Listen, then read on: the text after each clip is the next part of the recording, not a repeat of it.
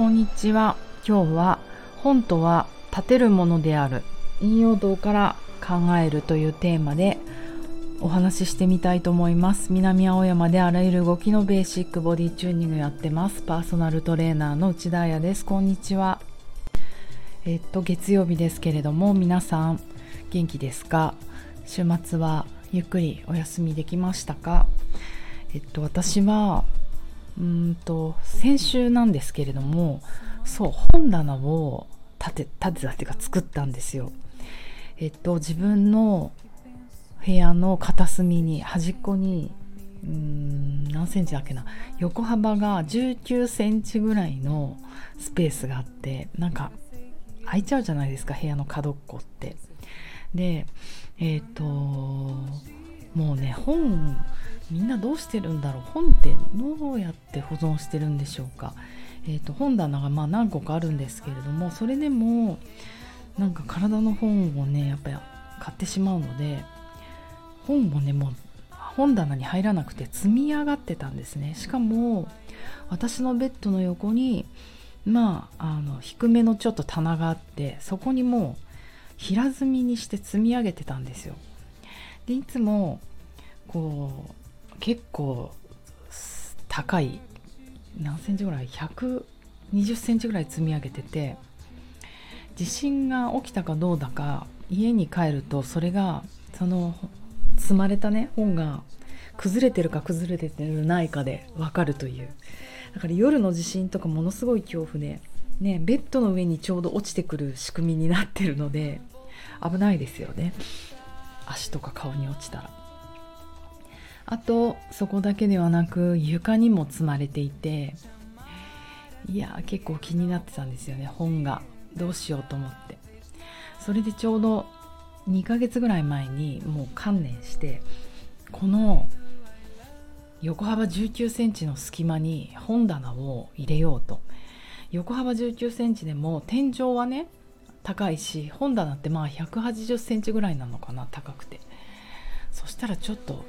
この横に積まれた本が全部この中に収まるんじゃないのと思って探したんですけれどもやっぱりこんなに横幅が細い本棚ってそうそうなくてもう注文するしかなかったんですよね。でもまああのそんな高いところじゃニトリニトリニトリで頼んだら作ってくれてそんなに高くないと。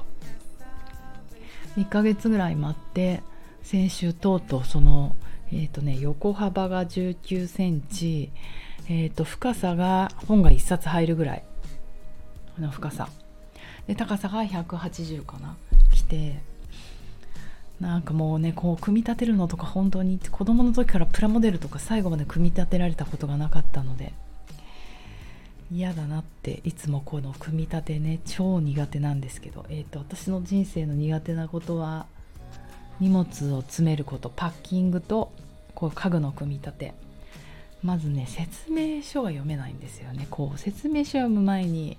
やってしまっていつもなんかおかしなことになる。でもなんとできたんです。大人になったなと思った。まああの横幅が短いからだと思います。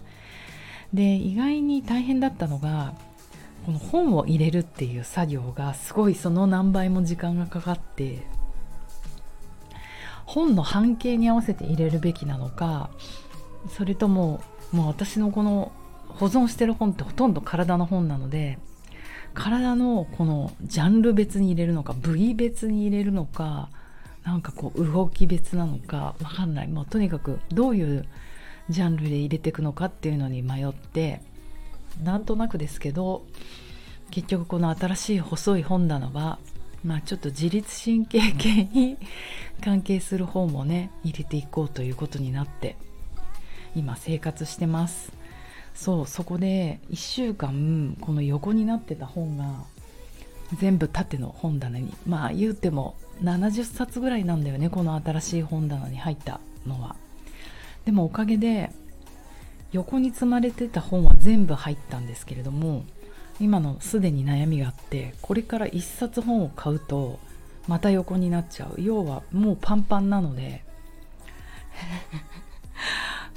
なんか本買うとまた横に積まれちゃうんだけどまあもういい。ちょっとその未来のことは考えないで今本棚に本を入れて縦に並んだ本を見て1週間生活してるんですけどその結果最高に気持ちがいいんですね。当たり前。当たり前のようなことなんだけどこんなにも心がリフレッシュしてもう目もうなんか視界がいい本が立てられてるのを見ると。もう今まで私何年も結構横に積んでる本そのままだったから。なんかねもう途中から横に積んどく本は読まなきゃいけない本って思ってたからなんかそれをリマインドするためにこの横積まれゾーンに本を置いとくって思ってた。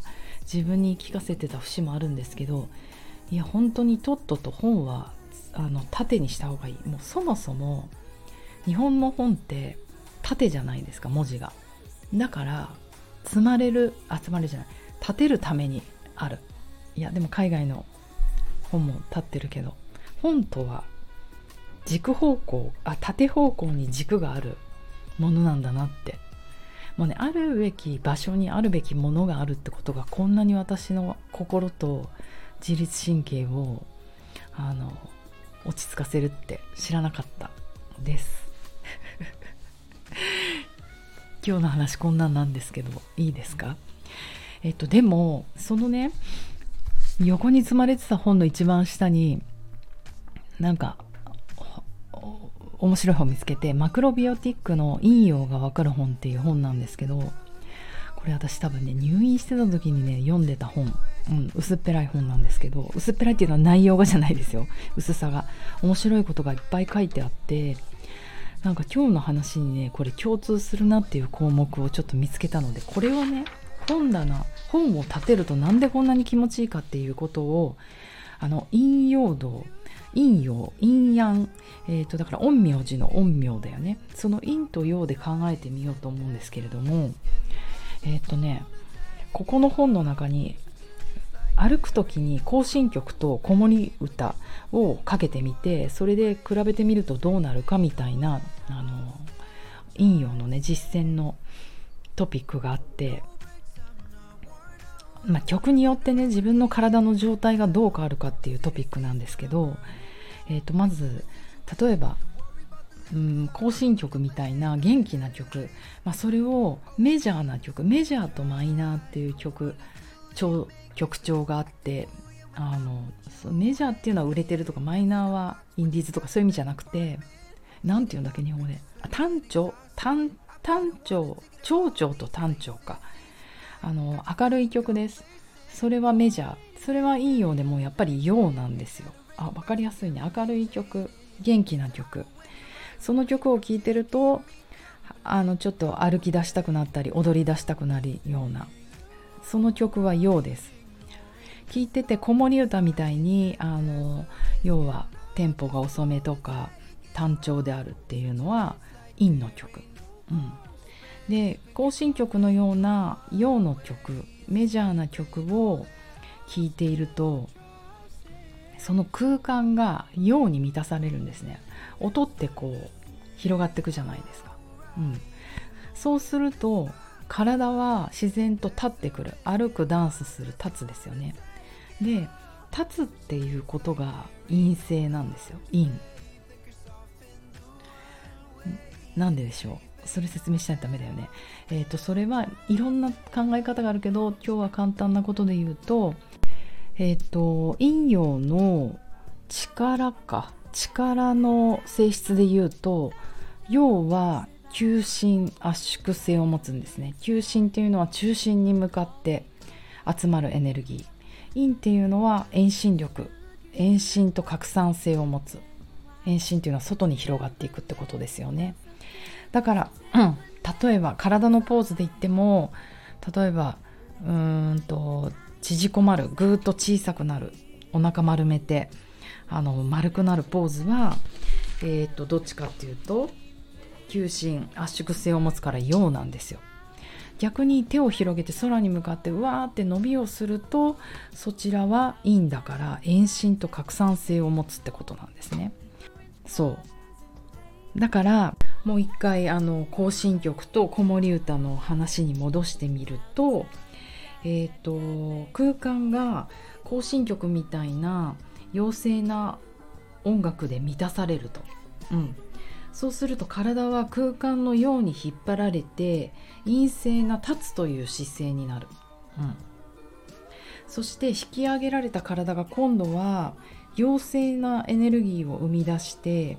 えーと、踊ったり走ったり歩いたりしたくなると。うんそうなの陰陽って面白いのは陰極まって陽となる陽極まって陰となるみたいな感じでどんどんこう回転していくんですよね。例えばそれは何かっていうと自転車のペダルを引き上げる足っていうのは引き上げる急進だから陰性なんですよ。で下に踏み込むっていうのはエネルギーの拡散だから陽性でこの陰と陽が上下運動を起こして前へ進む推進力になるのね難しいはい、えーと、音楽の話に戻しますと今度はマイナーな曲子守歌。それが空間に満たされる。子守歌が空間に満たされると,、えーと、陰が増えるってことですね空間に。体は空間の陰に対して今度横になるとかえーと、そういう陽性な姿勢を取り始めるゆっくりと揺れたりとかなんかこうハンモックで揺れたりとかゆりかごで揺れたりするようなその小さな揺れの中にいるようなリラックスして眠くなる状況を作るってことなんだよね。うん、たとえそれがまあ歩いてるとしても周辺を見渡してゆっくりと歩くまあスローなメローな曲がかかるとゆっくり歩きたくなるじゃないですか。うん同じ歩くって行動でも周辺を見渡してゆっくり歩くようなお散歩になってくると思うんですね。よしこれをまとめるとどういうことかというと空間が陽に満たされると結果体は陰立つってことになってくる。そうすると行動は陽になる。うん走ったりダンスしたりっていうこと。これとは逆に空間が陰で満たされると体は陽になる。横になったりしたくなる。そうすると行動は陰眠くなったりとかあのうたた寝するとかゆっくり歩くっていうことになってくるってことなんですよ。伝わりますか？この拙い説明で皆さん。ということでこれを本棚の結果に結びつけると本を立てる形の上でね立てるっていうことは本は陰だから空間を陰でこう私の部屋がね陰で満たされたってことじゃないですか。その結果私の行動はえっ、ー、とリラックスできるようになったと。要は体で言うと、うん、横になったりとかそういうメローな感じができるようになったので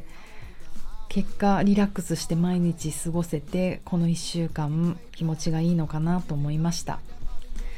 難しいよねこの陰陽な話って。でもあのー、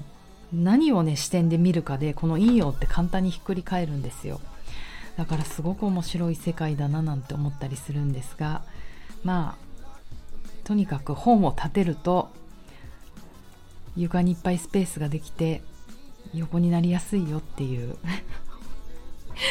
そんな話でした。何かのヒントになったら嬉しいです。では1週間皆さんいい気持ちで頑張りましょう。良い月曜日を。